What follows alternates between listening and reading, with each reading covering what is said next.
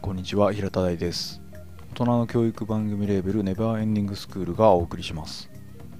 感情のロジカルデザインと題してやりたいなって思ってることがあって。でそれは私がいろんな方にインタビューしてきた中で感覚的だけど論理的だなっていうものの作り方をされる方が多くいらっしゃってそれって何なんだろうっていうのがもうそもそもすごく疑問があると。そこを解き明かしたいなっていうふうに思ってます。で第1回はあのこれはもうですね実は2017年という結構古いお話なんですけどあの初めて海猫沢メロンさんにお会いした時に、まあ、小説ってどうやって書くんだっていう話を聞きました。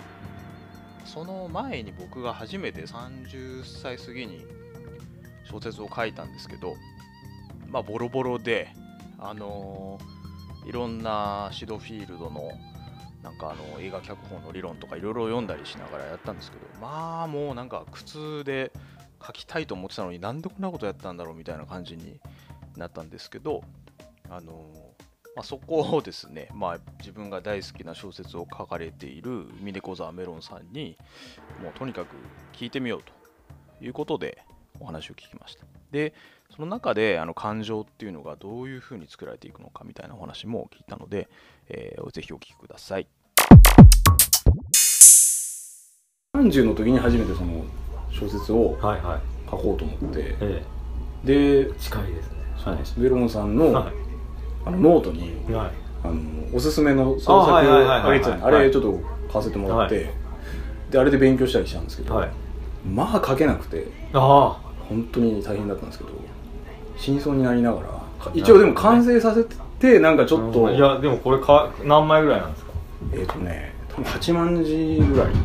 8万字か9万字ぐらい。で140ぐらいですかね。なんか文庫のサイズぐらいにしたんですけど。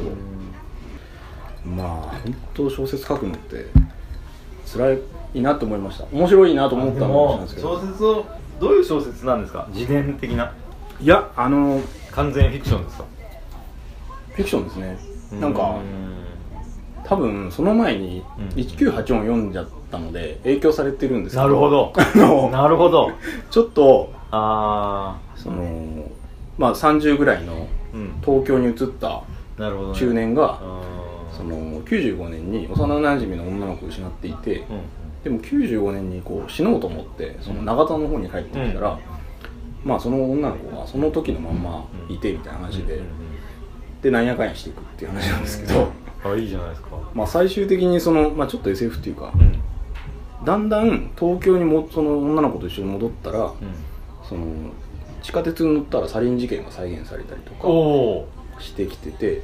でだんだんその再放射っていう名前をつけたんですけどその女の子みたいに95年にその永田近辺で死んだ人がちょっと蘇りみたいな感じになってくるんですけど、まあ、後々分かるのがその人たちがそのサリン化したりとか、うん、その95年のこう、まあ、斬死というかみたいな感じで、その事件を再現していくようなこう、ハブになっちゃうみたいな感じになってて、え話を聞いたらめっちゃおもろそうじゃない？ですかいやすごいじゃないですか本当ですか、えめっちゃおもろそうですよ。そうなんですよ。でまあ最後の方はもう、もうエヴァも出てきてみたいな感じになるんです95年ですからね。95年は出ますよね。っていう感じで、最終的に長田の最初の公園に戻って、でまあ、そこでなんかまあ僕がとらわれてた、まあ、黒のトリガー的な感じで、最後は女の子がこう、まあ、ゲートみたいな感じになってその巨人とかエヴァ的なものも引き込んでいくと、もうネタバレというかあれですけど、最後はそこをもうすっ飛んで、その少年と女の子はもう家族化して、まあ、現代になってると、まあ、世界線に移る結構いいじゃないですか。そうですかね。何が難しかったですか？いやそのプロットが先なのか書き始めるのが先なのかみたいなのが悩んでてでプロットをざっくり作ったんですけど書いてるうちに全然違う方向行っちゃったんですよ、はい、でなるほど。3分の2ぐらいで行き詰まったのでうん、でそこでもう一回練り直したんですね。プロットを。えそのプロまあ、書く前書く段階い。っぱいあるんですけど、はいうん、書いた時に、えっと、書きたかったことはブレてなかったですか？最終的に。変わりました？いや多分そこはあんまブレてないかもしれないですね。うん。多分テーマ的にはそんなブレてない。とは思うんですけどね。場面はどうでした？あ多分ね場面はその最後のその公演でみんな終わるとか、うん、エヴァが出てくるとかなんとなくシーンは思い浮かんでたんですよ、うん、でそれを書きたいなっていうとこだけバーって書いてであとは最初から戻ってバーって書き始めてっていう感じででそのストックしてたシーンをどう入れればいいのかよく分からなかったりとかいうところで行き詰まってたんですよ。あでも、そこまでやれていたら、非常にいいですね。あのですね、あの、かんないですけど、あの、そのペン貸しますか？はい。えっと、あ。基本的に考えるべきことって最終、最小限あるのは、はい。えっと、どうしたらいいんだろうな。セットアップがあって、うんうんえー、ここで出てくるシドフィールドのですね三幕構成についてちょっと説明しようと思うんですけどシドフィールドはアメリカの脚本家プロデューサーで、えーと、映画を描くためにあなたがしなくてはならないことっていう本があるんですけれどもあのシナリオを作る人とかですねストーリーテリングの教科書として有名な作品ですで三幕構成っていうのはシドフィールドさんのその理論にあって、えー、ストーリーを、えー、設定葛藤えー、まあ、対立とも言われるんですけど、え、それと最後に解決っていう3幕に分けて考えるっていうシナリオの作り方になります。で1から2幕の切り替わりになる事件をプロットポイント1、えー、物語の折り返しで最も盛り上がるクライマックスをミッドポイント、え2幕目から3幕目の切り替わりで最後に、え非日常が日常に戻るっていうポイントをプロットポイント2と呼んでいるようです。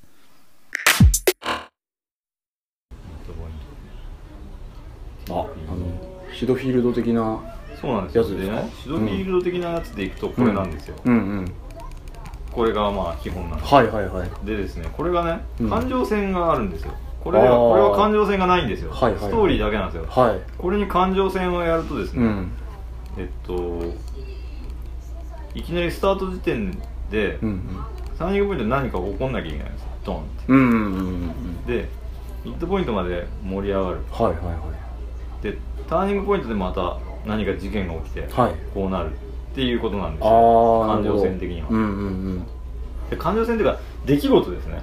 主人公が落ちるとか何らかの何かがあって上がって落ちて上がってなんですけど、うんうん、で読者これ書き手のストーリー、はい、プロットラインですよね。プロットラインですよ、うん。うん、で感情エモーションの部分っていうのは、うん、常に上がってないといけないんですよね。で僕はこれを最初にやってたんですよ、うん、この理論で、うんうん、この理論でいろいろやってた、うん、ただ、うん、これには弱点があって、これ間違ってたってことに気づいたんですよ僕。なんでかっていうとこの考え方でいくと、ポイントを考えることになってしまうんですよ。ああなるほど。でこのポイントで考えた時に、このつなぎを書くのが苦痛なんです。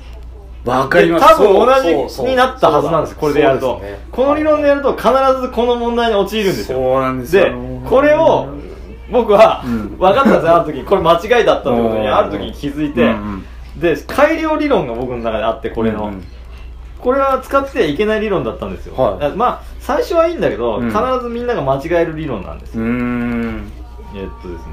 じゃ通過儀礼的にやる感じですね。そうですね。なんと表現したらいいんだろうな。ここの失敗が気づか気づけない人がほとんどなんで あそうなんですここまでいくと、うん、もうちょっとです。全然これはいいですあここまでいってればいけてます、えー、相当。そうなんですね。はい。えっとこのポイントで考えちゃいけなくて、はい、これをえっとシークエンスで考えるんですよ。シークエンス。波形編集ソフトみたいな。なんか初音ミクのあれですね。うん。へえこうですね。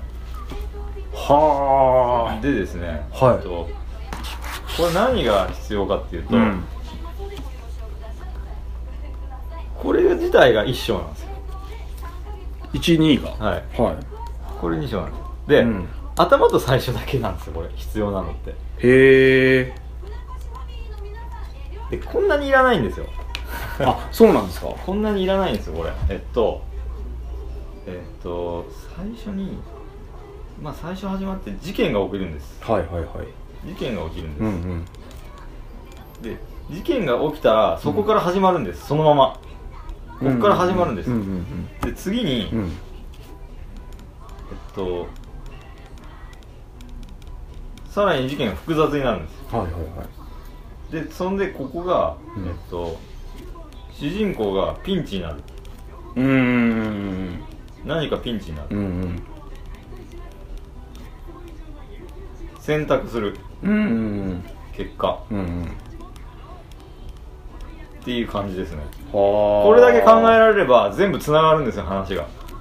そうなんですね。でえっと点で考えると何が問題かって、うん、終わっちゃうんですよ点で。完結しちゃうんですよここで。そうなんですよね。で常に加速していくポイントにしていくんですよこれは。なるほど。終わ終わらせちゃいけないんです。どの章も。えっとだから一章で例えば少年と少女が出会って終わりにしちゃダメなんです。なるほどなるほど。少年と少女が出会いそうってところで終わらせるとか出会った後に何かが起こって終わりにするとかなるほどあのベクトルっていうかなんか運動量を切っちゃいけない。絶対切っちゃいけないん。ですよじゃあこうカタパルトみたいなもんです、ね、そう着地絶対させてはいけない、うん、なるほど。だから一段落させては絶対ダメです、うんうんなんかで収まりよく終わったら、無理やり崩してください。なるほど。収まりよく終わらせるのは絶対に次書けなくなるので。なるほど。だから、このふ、こういう風になってるんですよ。常に最初、最後と最初が一緒になってるんですよ、これだと。うん。あ、そういうことですね。そういうこと。最後のオチが次のシーンの始まりになる。そう、そうなんですよ。必ず始まりにしてください。なるほど。これ繋げてください。で、これさえ分かってれば、もう、そのまま推進力でいくので、ここを考えなくてよくなるんですよ。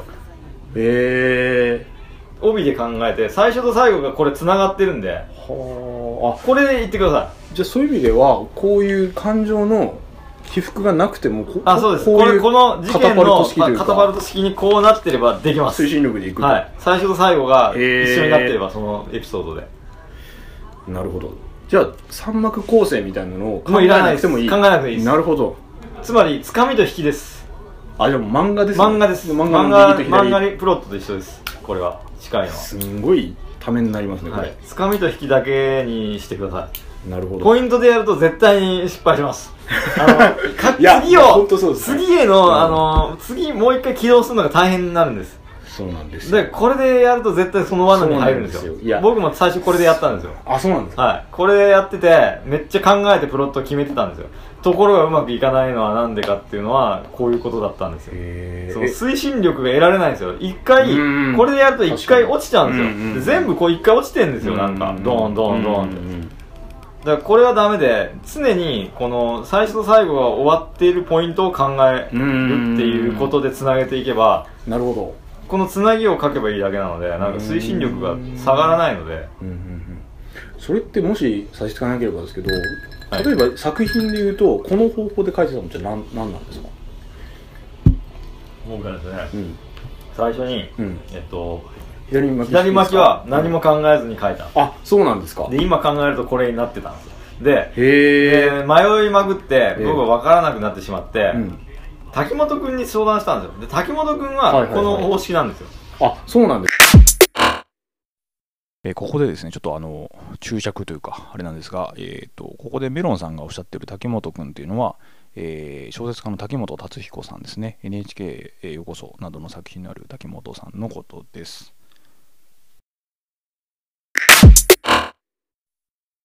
完璧に主義なんですよ。なので僕が習って、うんうん、ゼロ式をこれで書いたんですよ。あそうなんですか。ゼロ式って、うん、あの明確に僕は計画してたのは、うん感情線のポイントとか忘れてしまうんですよ。コントロールを。常に書いてると。だから対局と細かいところが見れない最初だから。だからどうしたらいいかというとストーリーにバンドルしようと思って上がって下がる話にしたんですよ。ああなるほど。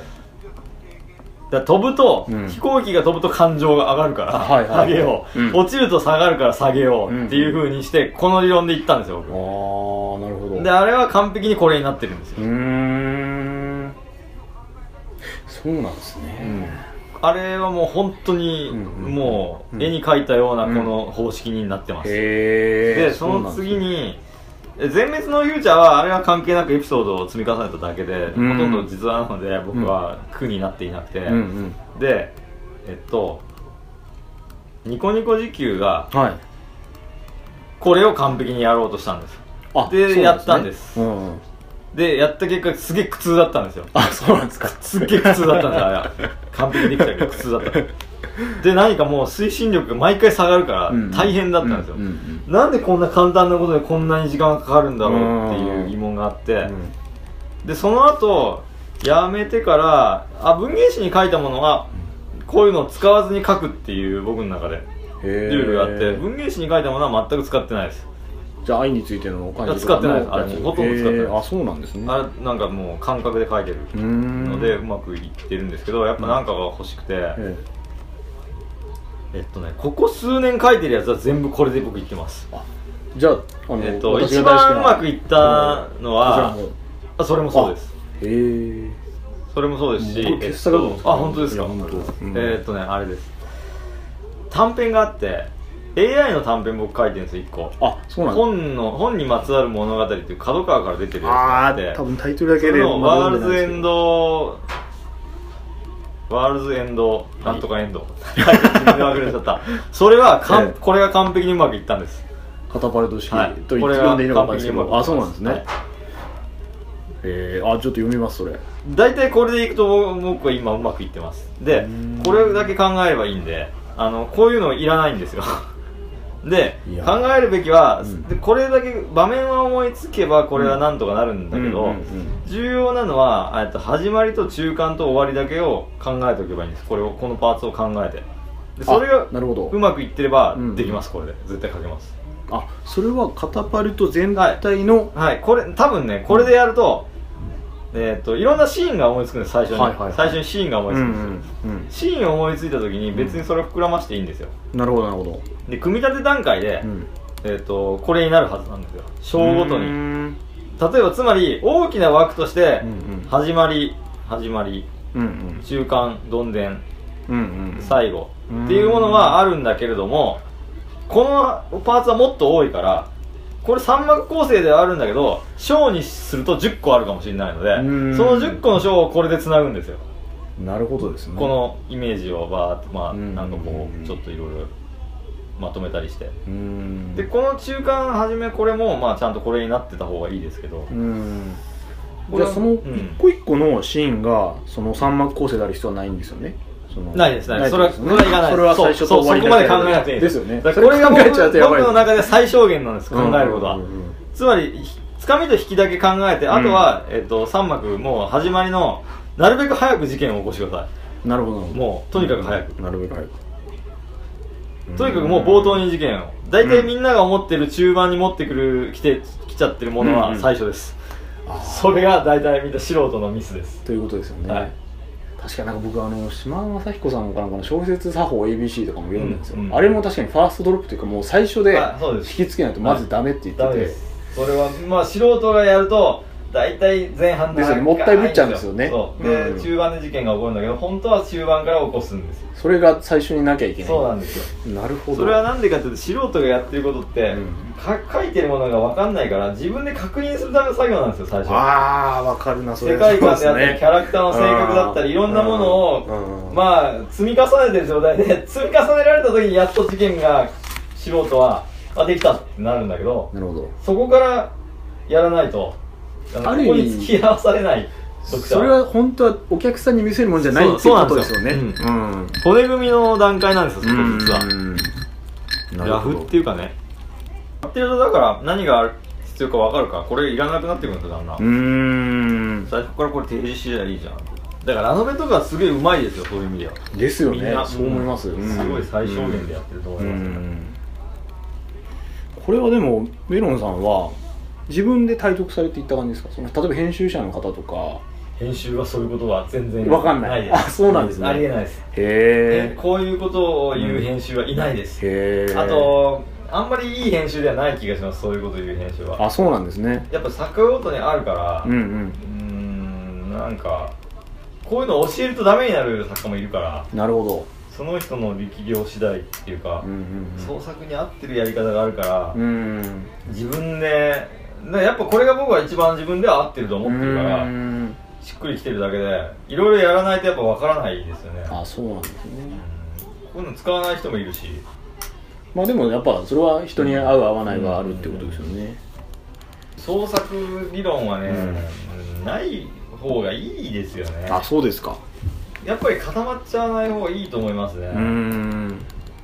結局最初のガイドだと思いますよ、これは、もう得得したら使わないでいい型みたいなもんですよね。ああなるほど。じゃあこれがだんだん形になって染み込んでって自由に書ける方が理想というか。やっぱり身体化しないと無意識の部分が出てこないから、もう全部計算されてるものはつまんないんですよね、いやもうその通りですよね、僕そのシドフィールド理論でやった時にその、うん、この事件が控えてて書かなきゃでつまんなかったんですよ書いてて。めっちゃつまんなくて。だからモチベーション上がんなくて止まっちゃったんですよ。だからおっしゃること推進力が多分なかったんですよねうん。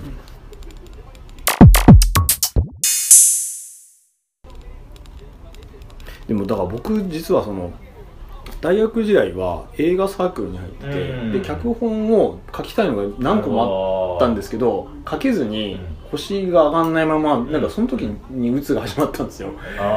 ででさらに会社に入った後もなんか急に漫画家になりだしてとか言い出して、はい、ちょっとそうっぽいんですけどで書きもしない、はい、書けない。で自分には才能がないでどんどん悪くなっていってでそれからちょっと回復したらもうしばらく仕事で集中してちょっと安定をしてたんですけどで小説書けた時に初めてそこが多分大学時代も書けなかったのがようやく実現できたんですよ。で苦しかったんですけどそれは結構僕にとっては結構セラピー的な感じがあって嬉しかったんですよね出せたこと。が、はいはいはい。うん、でまあメロンさんも賞には送らなかったんですか？送らなかったです。なんで？いやーなんか自信なかったんでしょう、ね、でも確かに賞に送ったらものになんないですもんね、そのそうなんですよ、ね、実際の本に。うんそうなんですよ。だから今めちゃくちゃ例えば小説家になりたいとか今はそんなに思ってないんですけど、うん、ただ作ることの面白さとか、うん、なんかバンバン出せば、うん、とりあえず形にすればいいんだっていうのはなんとなく思ってきたんで、次も書けるのは書きたいと思ってるんですけど、ある意味こういうことって、まあわなびじゃないけど、みんな知りたいことだと思ってて、そういう意味で今日のお話はかなり役に立つ人がいるんじゃないかなって気はそうですね、うんメロンさんも例えばそういうこういう骨組みとか、理性的なものもこの理論としてお持ちな、と思うんですけどまあ個人的に客観まあ私の主観ですけど、一方で激しい感情とか思いもあると思うんですね、そこの部分ってどういうふうに制御されてるのかなと思って。制御してないいや そうですか。このスーパーサイヤ人的なバランスどうなんだろうな制御はしてないですけど、なんかでも僕常に逆のことが気になるんですよ。本当になんか不思議なんですけど、はい。何でも待遇で考えちゃうんですよね。へえ右翼の本を読んだら左翼の本も読まなきゃいけないと思っちゃうんですよ。なるほど。なるほどへえなんか両方がないとバランスが取れないタイプなんで自然になんか見ちゃうんです。だからこういう理屈をめっちゃ勉強しても逆をやっちゃうんですよ。無意識の勉強しなきゃみたいな。なるほど。次はっつって。あじゃあアイソレーションタンクとか。そうそうそう。常にだからこうなってますよ。対局に。それで総合的になんかバランスを取りにいくっていう。もうなんかこう大きな振れ幅の中でバランスを取るみたいな。へえまあある意味相打つというか。そうですね。そうと打つを繰り返してっていう。ああへえそうなんですね、うん、でも書いてる時って今おっしゃったような、うん、まああえてそのカタパルト型と呼びますけど、そういうものはある程度まあ分かんないです。壁に貼るわけでもないと思うんですけど、あったとしてバーって熱中して書いてたらそこになんか振り返るタイミングがあるってことなんですか？ちょっと今例えばその脱線してんなとかこのなんかちょっと考えてた方向と違ってんなとかそれはあんまりないんですか？目論みみたいなのがもしあったとしたらものによりますけど、うん、なんかもう大体方向って書き始めると動き始めるとその方向ってあるじゃないですか。はいはいはい。それを遮らない方がいいですね。ああなるほど。じゃなんかもう物語がこうなりたかってる形ってあるんですよ。なんかもうこれ5とかも一緒だけど、うん、こう打ったらこういくしかない流れってあるんですけど、うんうん、それは逆らえないんですよ多分逆らわない方が面白いし、ただそれが2種類あって、うん、その定番的なパターンとしてそうなっている場合があって、パターンとしてそうなっている場合とそうじゃない場合っていうのを見極めなきゃいけなくて、パターンとしてそうなっている場合は、あの本当にそれはなんかスタンダードっていうか読者が予想できることになっちゃってるんでなるほどですね。崩した方がいいですよね。うんうんあと問題はあの、うん、僕この最初のこの理論で、うん、最初理論ガチガチで言ったんですけど、うんうん、何を忘れたかっていうと、うん、キャラクターの感情とかを忘れたんですどういう気持ちかを忘れたんですなるほど。やっぱり一番曲げちゃいけないのは気持ちなんですよ。うん。だから理屈でストーリーだけで考えるとこういうふうに進めたいってなるんだけど、うんだから急に今僕らがここで牛丼食べてるとするじゃないですか。急に裸で踊ったりはしないわけですよね。そうですね。牛丼食べているっていう、うん、っていうことはどういうことなのかを理論でああなるほど。考えるとお腹が空いてお腹がいっぱいになったから次は何かをするだろうと。あるいはでもお腹がいっぱいになるって読者は思っているからもっとお腹が減ったって言わそうとかそういう裏切りがあるじゃないですか。なんか感情ってなんかそんなに曲げられないんですよ。なるほど、ね、パターンがあるから、みんなが自然に思ったり納得がいく感情の変化ってそう多くはないから。なるほど。そこを軸にしないとめっちゃずれちゃうんですよ、おかしなことになるんですよね。そうなんですね。でもそれって読んだ人が同じ感情になってないと働かないもんなんですよねやっぱそこまでどうコントロールできてるかですよね。でもまあ単純な話ものすごい単純な話、うん、みんなを悲しい気持ちにさせようと思ったら感情移入させて殺す。これですね。やっぱあのいわゆるエアーとかの泣き芸の理論ですよね。うん。なるほど。まあそこにテンプレはあるけどってことですよねあるいはもう最初から死ぬ運命にある子を出すとか。なんでだろうな。どういう話かわからないことに読者がみんなイライラするんですよ。なるほど。その話ってもうすでにえそれどうなるのってまあ 確かに。フックありますもんね。それ、うん、えそれどうなるのの部分を書くのが多分小説家なんですよ。なるほど。だから最初にこれどうなるのって思われないものはダメなんですよ。ということですね。ななんなのこれって最初になるからみんな書いちゃうと。わちゃわちゃ自意識とか書かれるとってことですよねであと行動ですね。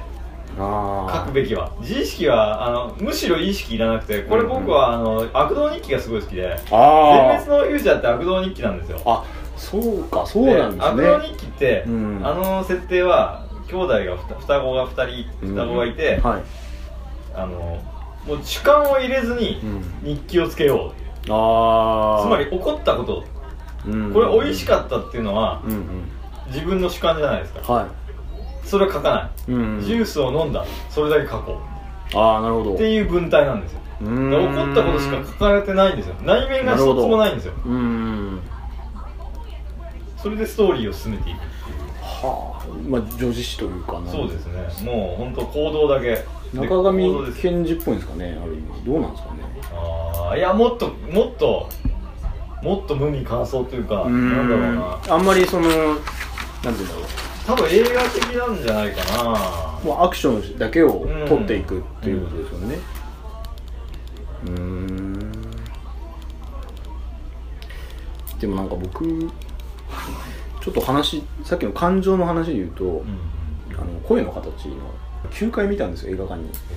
で9回映画館に行く映画って僕初めてなんですよ人生で、ね、そのぐらいハマったんですけどなんかねやっぱ山田監督の、まあ、女性的というとちょっとジェンダーのあれかもしれないですけどやっぱね音楽的なんですよねすごく。で感情の起伏のこのつなげ方がすごいんですよ。女性作家が一番好きなんだあそうなんですね。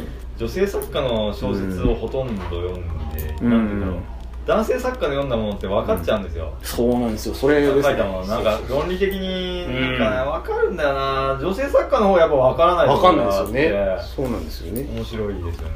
いや山田監督の声の形の編集というか作り方って感情をこうなんかうねりとかなんか操作しててやっぱこうクラシックを演奏してるようななんかそういうなんかライブを見に行ってる感じで僕9回行ったんですようん、でもやっぱエモーションですよ本当に感情のそのドライブというか、うん、ってこと、ね、理屈はもう抜けていいですそこは、うん、感情で何とかしちゃってください。いやそうなんでしょうね。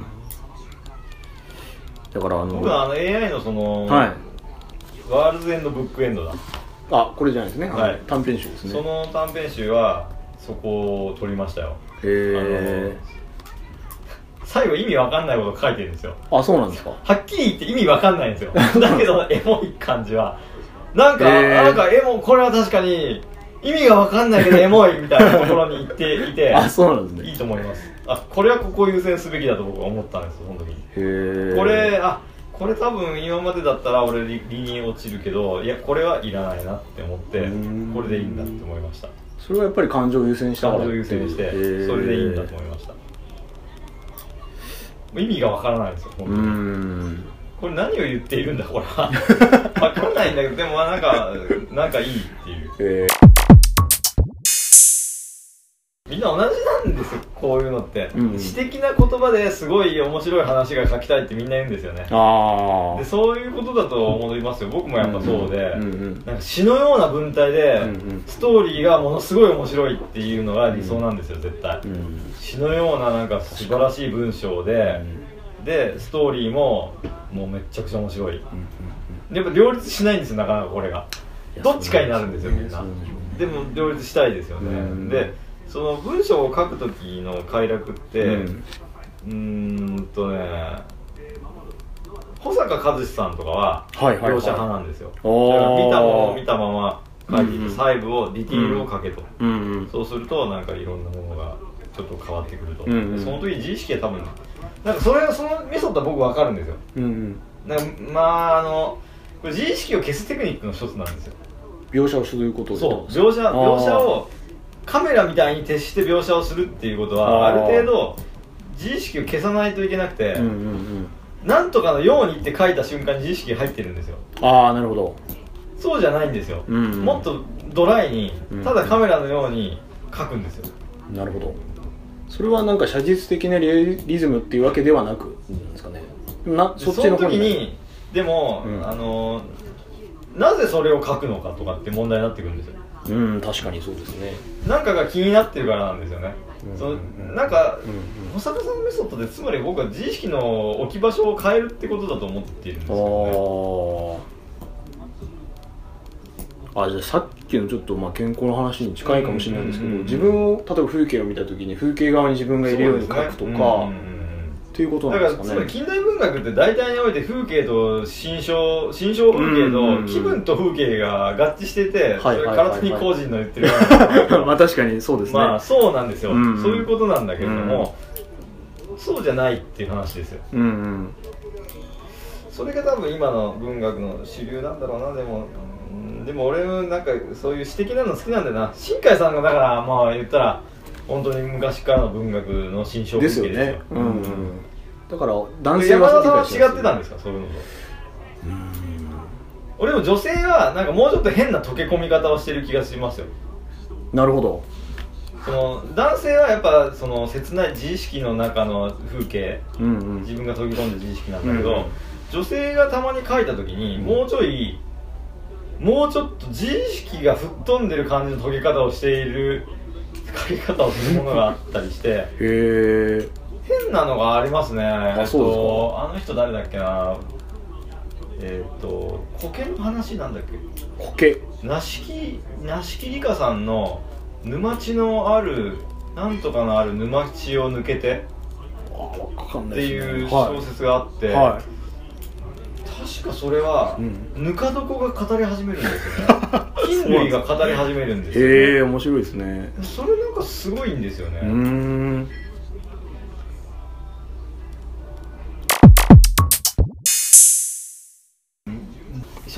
感情を書くものであるっていうのはまた違っていて、うんうん、感情っていうのが一番トリガーになりやすいからみんながそれをやるんだけれども、うんそこが非常に批判もあって、うんうん、そういうんじゃないんだろうっていう批判もあるわけですよ、うんうん、感情じゃないだろう、うんうん、そうそういう感情じゃないものも書かなきゃいけないだろうんうん、それはやっぱり出来事とかでもそれはそれでまた違うんですかね？例えば出来事に対するいや今なんか特に僕は感情難しいと思ってて、うん、なんかまあ今の情勢って感情化している社会みたいなね、あのー、大塚なん僕もちょっと途中まで読んでますけど、あれ面白い本なん面白いですよね。あれ面白いんですよ、うんうん、まあもうその通りだなああいうことなんですよ、うん、で感情書かないことがでもカウンターがっていうとそうなんですよね。ただのつまんないものになりますよそれは。そうなんですよ。すごく難しいですね、うん、だからまさに僕さやおかさんの本読んでると思ったのは、うん、やっぱり文字で切り取るっていうことは、うん、そのさっきの声の形じゃないですけど、ノイズを、まあ、そぎ落としちゃって、自分の思う通りに出来事だけ書いて並べるって、まあ、編集するっていうことだと思うんで、恣意性が入る、で確かにノイ即落ちるものあるんだけどでもそれこそやっぱり創作だと思うんですよね、うん、なんかある意味自分の限定した正解みたいなのを世に出すというか、うん、でも一方でその感情とかは確かに抜け落ちる可能性があるんですけど、うん、なんかそこのバランスがすごく難しいんだろうなって思うんですね。そのまさに大塚英治さんの本とかも読んでて、感情がダメとか言われるとなんかじゃあどうしたらいいのかしらとか思って。でもなんか思った時に文学としての「ドラゴンクエスト」もそうだったんですけど、まあ、村上春樹と、えー、堀井二、うん、同時期に早稲田にいて両方とも兵庫県出身みたいな、で2人ともノンポリでそうなんですよ。で学生運動行かずに、でもフィクションで、まあ、現実を批判するわけではないけどなんかしてやってたよねみたいな話になってた時になんか別に例えば安保のことを書かないけど、うん、その読んだ人にとってはリアルじゃんみたいな、うんうん、そこの意味でのベロンさんがおっしゃるの感情、うん、読んだ人に起こる感情を大切にするみたいなのを多分堀井裕二さんとかは、多分大事にしてるのかなって僕は読んで思っていて、そこはリアルリアルというか別にリアルなこと書かなくても、そこにリアルがあるんじゃないかなっていう感想を持ったんですね。でなんかちょっとあの提案書にも書いたんですけど、うんうん、言論カフェの時にメロンさんがおっしゃってた、その私小説は過去しか書かないけど、うん、SF は未来を書くみたいなことをお前おっしゃっていて、うん。僕はすごくそれいいなと思ったんですよね、だから出来事だけをなんか書いていくとか自意識だけを書いていっても、うん、それは過去だし、うん。予測範囲っていうかでも未来のよくわからんこととかの方がむしろやっぱ面白いし、読みたいと思うなって思ったんですよねうん、だからなんかそういう方にリアルを感じるきっかけのまあトリガーとして感情があるのではないかなっていう気は、なるほど、うん、難しいことですけど。よく僕もあんまりまとまってないですけど、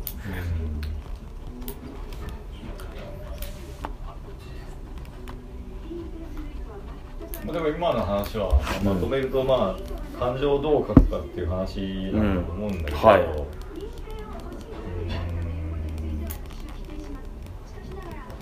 難しい。それがなんかねこの間「サピエンス全史」読んでまあ、読み終わったんですけど「うん、サピエンス全史」の物語と密接に関わってるあれは話なんだけどあそうなんですね。まああれはなんかうんあんまいいかなと思ったのだけど、うん、まあ人類がなんでここまで人類だけがここまでしたのかっていうのは、うん、その想像力にあるという話なんですよ、まあ、それ前半に出てくる話で、これはまた違う話になるんだけど、えーまあ、物語っていう形を、まあ、話が出てくるんだけど、そういう文脈で出てくる物語って大体さ国家とか宗教とかそういう、うん、まあなんてお金とかね、はいはいはい、まあフィクションですよ言ったら、うんうんうん、フィクションに近いですよね、うん、そういうものがあって、うん、でで、まあ、後半あの本は僕なんか前半とか総括していくのなんて言うんだろうな人類史の総括なんだけど、はい、後半は未来の話になっていって、うんうん、そこはちょっと面白いんだけど、ええ、でそれはえっ、ー、と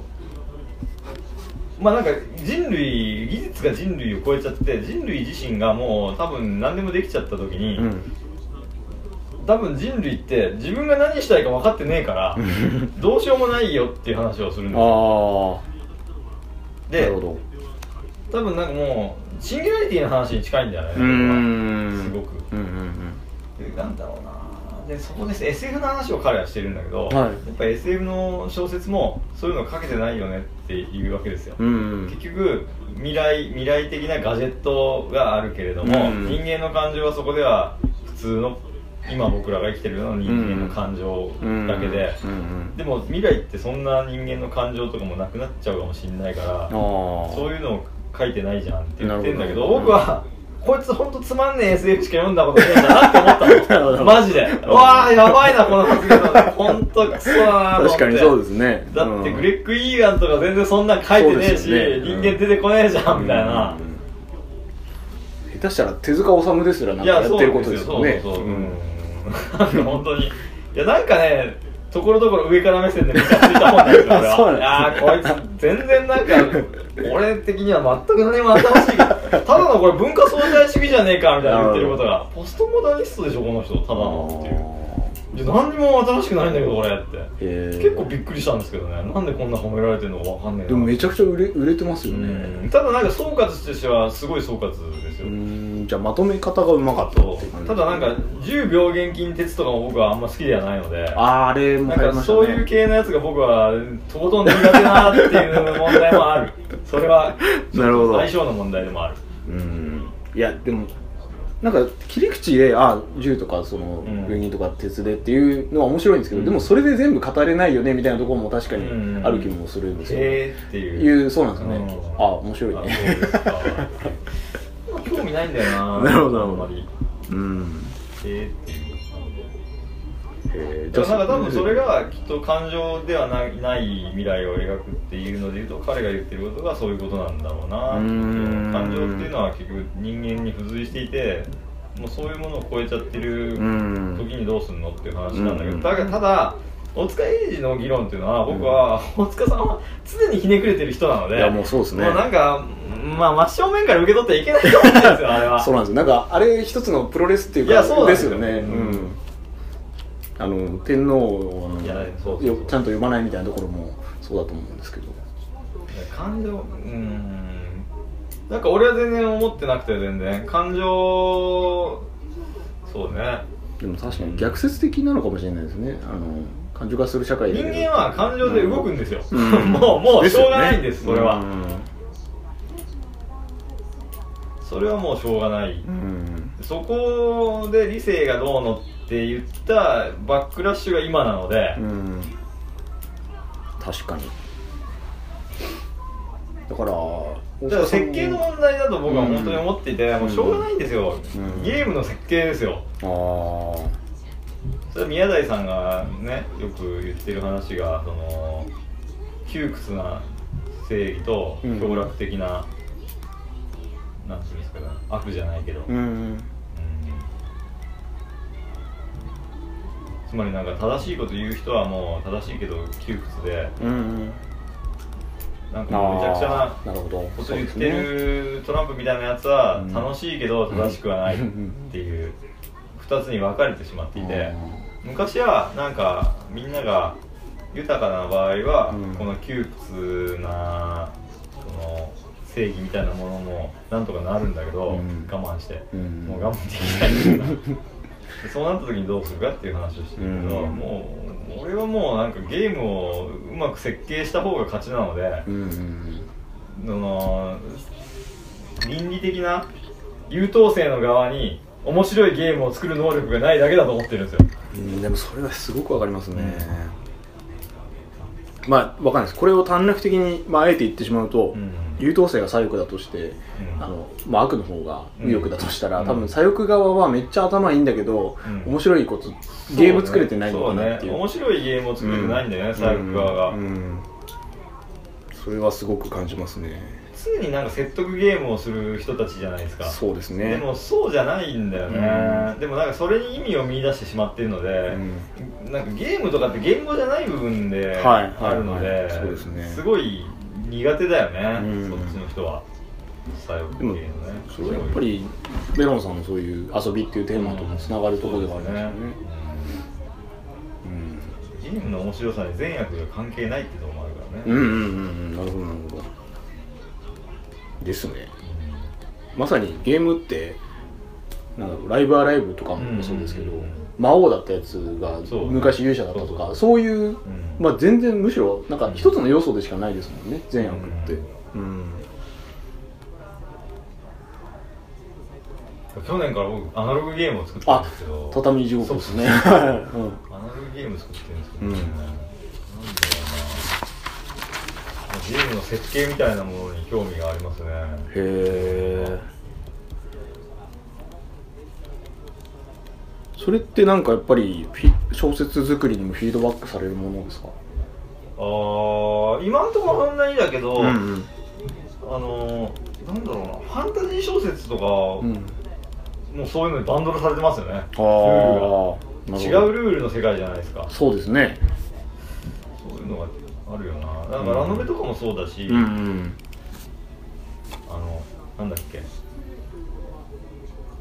ノーゲームノーライフ。あ はいはいはい、あれとかすごいと思いますよ。あですね。いや結構究極だと思いますよあれ。あれよく考えてんな。よく本当よく考えられんなこんなのと思いますけどね。確かに。そうですよね。しかもラノベ界隈ってナローとかもなんかジャンル化をあえてしてそこからの二次創作的にこうどんどんマイナーアップデートされていくようなので確かに設定の妙義っていうとそういう意味ではゲームっぽいですもんねなんか。ゲーム俺最近すごい思うんですけど、うん、その本が売れないとかっていう問題があるんですけど、はい、えー、まあ新書とか顕著なんですけど、うん、そのタイムリーヒットを打たなきゃいけないんですよああなるほどね。そうですね。つまり、うん、今、うんうん、ナウ流行っていたり、世の中で話題になっていることに合わせないとか、時代性とかを合わせない限り、打率が下がるっていう問題があって、ね。うん、でもそれを追求するとものすごい機能的にななりすぎてしまって、なんていうんですかねサプリメントとかが激しくなって。まあでもそうですよね。本当小説も新書も一緒になっちゃうとかね。うん。なかなか難しい問題ですよそこは。まあでもマーケットインになっちゃうんですよねやっぱり。なんか受け手のことが先にあるっていうか、意外性がまだ。そこも、無意識に何か、おそらくただただなんて言うんだろうな。これはこう読めるみたいな、こういう話じゃんっていうふうになるといいんだよね、村上春樹とかだから無意識的にそれをやろうとしてるんだろうな。なるほど。うん。やりすぎるとなうん。でも松本清張とかぐらい露骨にやると、まあ、逆にいいと思うんですなるほど。社会派ミステリーですみたいな、ね、起こったこと全部いきますよみたいな。もうジャンルをあらかじめもう標榜しちゃってるってことですね。ジャンルを、確かに。でもそうするとさっきメロンさんがおっしゃってたこの小説って何なのっていうのがすぐ分かるわけですもんね、うん、成長だからこうだなっていう、うん。だからなんかうん書く時に2種類あるじゃないですか、はい、時代性をもう完全に殺し普遍的なものを求めるか、うん。うん、完全に時代に寄り添って、はい、もう10年で古びるものを書くかっていうところがあると思って、それはなんかもう単純に固有名詞を書くかどうかっていう問題でもあると思っていて。そうですね。だから LINE とかって難しいじゃないですか。そうですね。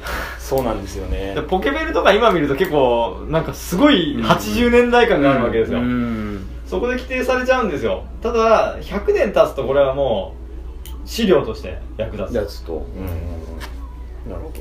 その選択を常にしてますよね。なるほど、えー、あのまあ最初に聞いたことなんですけどメロンさんにとって小説を書くこと自体は、まあ、もちろん、うん、あの収入とかもあると思うんですけど、うん、なんか何なんですかね原動原動力とかモチベーションやっぱ書きたくてやってるって感じですか？うん。僕コンスタントに書いてないんだけど、うん、書いてないんだけれども、なんか常に書かなきゃいけない感はめっちゃあって。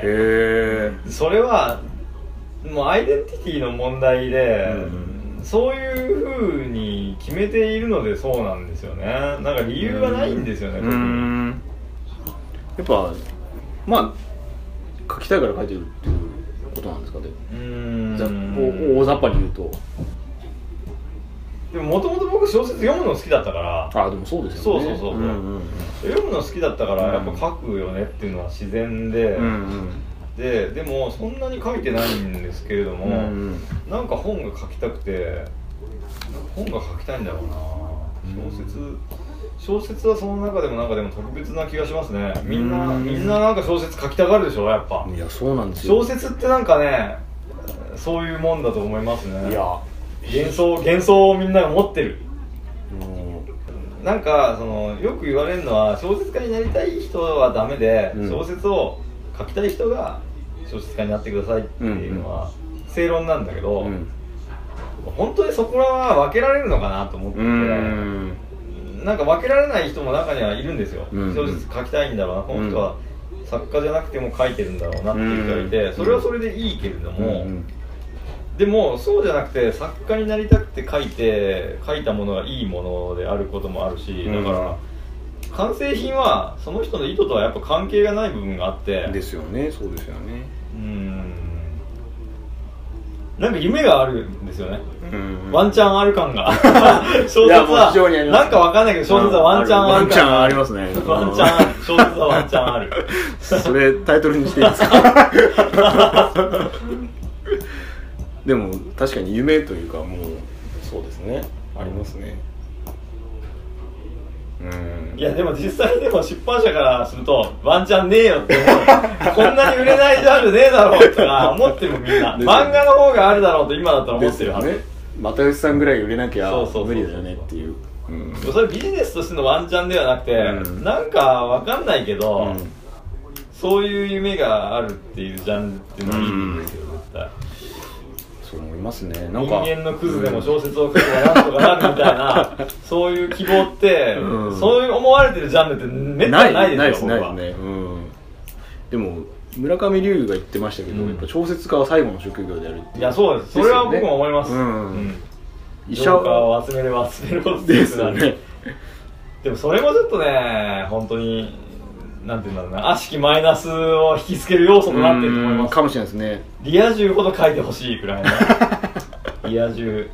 リア充もですねさっきの不幸自慢系になるとなんか嫌だなっていう。自意識になっちゃいますもんねそれは。うん。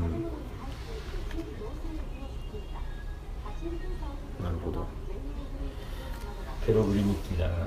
リア充自慢みたいな小説がなかなか少ないです、ね、でも今ないですよね今の時代、もっとねラグジュアリーかつバブリーな小説を、そういうのもいいです求められてるのかもしれないですね。意外と求められてるかもしれないです。そうだな。あのメロンさんは最初はそのラジオの脚本を送られてからちょっと作家としてですか、それともあのやっぱりいやでも僕は最初はいや最初は高校の時に僕はなりたかったですよ、あ高校生の時に全寮制でもうあのマフィア梶田さんも同じような感じでしたけどね。あそうですか、うん、もうなんか何もできなかったんですよ他に、うんうん、本当に何もないバカだったしどうしようもなかったから、うんうん、とにかくこれならできるみたいなのでライトノベルとか読んでてやっぱそこワンチャンだったんですね。はいワンチャン。です。ワンチャンです。人生なんとかなるぞ俺みたいなこの低学歴のクソでも。いやいやいやへえなるほど。じゃあずっとその思いは持ち続けて働いてたんですよね？1767ぐらいの時からなろうと思って、うんうん、でもなろうと思っただけで、うん、なろうの人たちみたいにちゃんと書いてなかったです。ああだから小説家になろうの人たちはすごいと思いますよ。わかります。あのだから書けなくて結局278で僕書いたのが10年10年それは中途半端に終わった終作みたいなものもあったんですか？それは？めっちゃありますそれはあるんですか？冒頭ばっかり。いっぱい。僕もあのこの話絶対面白いぞと思って続き書かないですもう何何十あったかそんなのが。僕もあの文字数とかだけ設定したワードファイル縦書きにして3ページまで書いたやつがファイル10個ぐらいあるんですけど、そうですよ、えー、絶対にみんな冒頭だけで終わるんですよ。そうなんですよ多分そこが作家になれるなれないかの違いな気がするんですけど。そうです、うん、いや本当そうです。うん。でもそこから一歩踏み出せたのはななんでなんですかねメロンさんが。そこからそれは、うん、人っていうのは状況が迫ってこないとやらないです。締め切りも一緒です。なるほど。やっぱり自分の意思では無理です。ああ無理でしたね僕は無理でした。もう書かざるを得ない状況になったってことですそうです。ああそうですね。もう完全にそうですね。やっぱゲームゲームを自分でノベライズするっていうふうにしてああなるほどですね。期限はこれですっていうふうになっちゃったからもうそれでそうなったっていうことです。じゃあなんか創作の始まりとしてはそのラジオの脚本よりはやっぱピあのプニラジオの脚本はやっぱね、うん、34枚なんですよ一見必要な。ああなるほど。それではもう全然長編じゃないと本にならないじゃないですか、うん、それがきつかったですね。なるほど、うん。でもやっぱうん、この間発見したんですよ。DMM でプニーフを変えることに、ああマジですか？気づいたんですよ。マジか。マジで。千何それちょっと。2000ぐらいかな、うん、それちょっとそうか。ちょっとリンク置いときます？色に 初デビュー作は僕の、うん、そうか。でもあれってお友達とやろうって話になったんでしたっけ？あのエロゲーを作ろうって話になったのは。あれは友達がそもそもその企画を出さなきゃいけないから何個か出さなきゃいけないから書いてくれて、捨て企画の一つとして出したんですよ僕が。あそうなんですね。へえで一応ゲームの制作にも関わられて、うん、でノベライズはそのパンプキンの方にそれで、えっと、それを作ることになって、はい、えー、じゃあ作るか。でも経験なかったから、まあいろいろ手伝ってもらってやったんだけど、うん、でまあ発想としてはエロゲーだけど、うん、僕はなんかゲーム作りたかったんですよ。はいはいはいノベルゲームじゃなくてゲームをやりたいなと思って、うん、ああでも脱衣麻雀ってあるじゃん。あれの大富豪版をやったら大富豪誰でもできるからできんじゃんっていう ものすごい短絡的に考えてやったらまあなったと。でその後にまあノベライズを大体するんですよエロゲーって、えー、それの話が来た時に僕契約書にノベライズの項目があってそれは権利を俺にしといたんです。契約書変えて。でその契約書があったので僕はそれをかけたんです。はあなるほど。だからそういうチャンスは 使うべきです。であともう、なんか意外とチャンスとかあるんですよどこにでも、うんうんうん、なんかすごいくだらないこととかだと思っている。例えばなんか、うんうん、全然これ繋がらねえだろうなって思うことをみんなやらないんですよ絶対。なるほど確かに、まあ、やるやらないの違いですね、う何でもやると。あと大体チャンスとかは、うん、その準備してるところに来ないから、うんうん、まあ、その時やれと。その時思いついたらやれと。その時あるものをもうやるしかない、うん、このなんとか賞をこの壮大なので取ってっていうのは、デビューしてからでもいいです。デビューしてからでもいいです。で、ね、できますから、いきなりめっちゃ群像取れるわけじゃないしっていう、とにかくやれることをやった方がいいんじゃないですかね、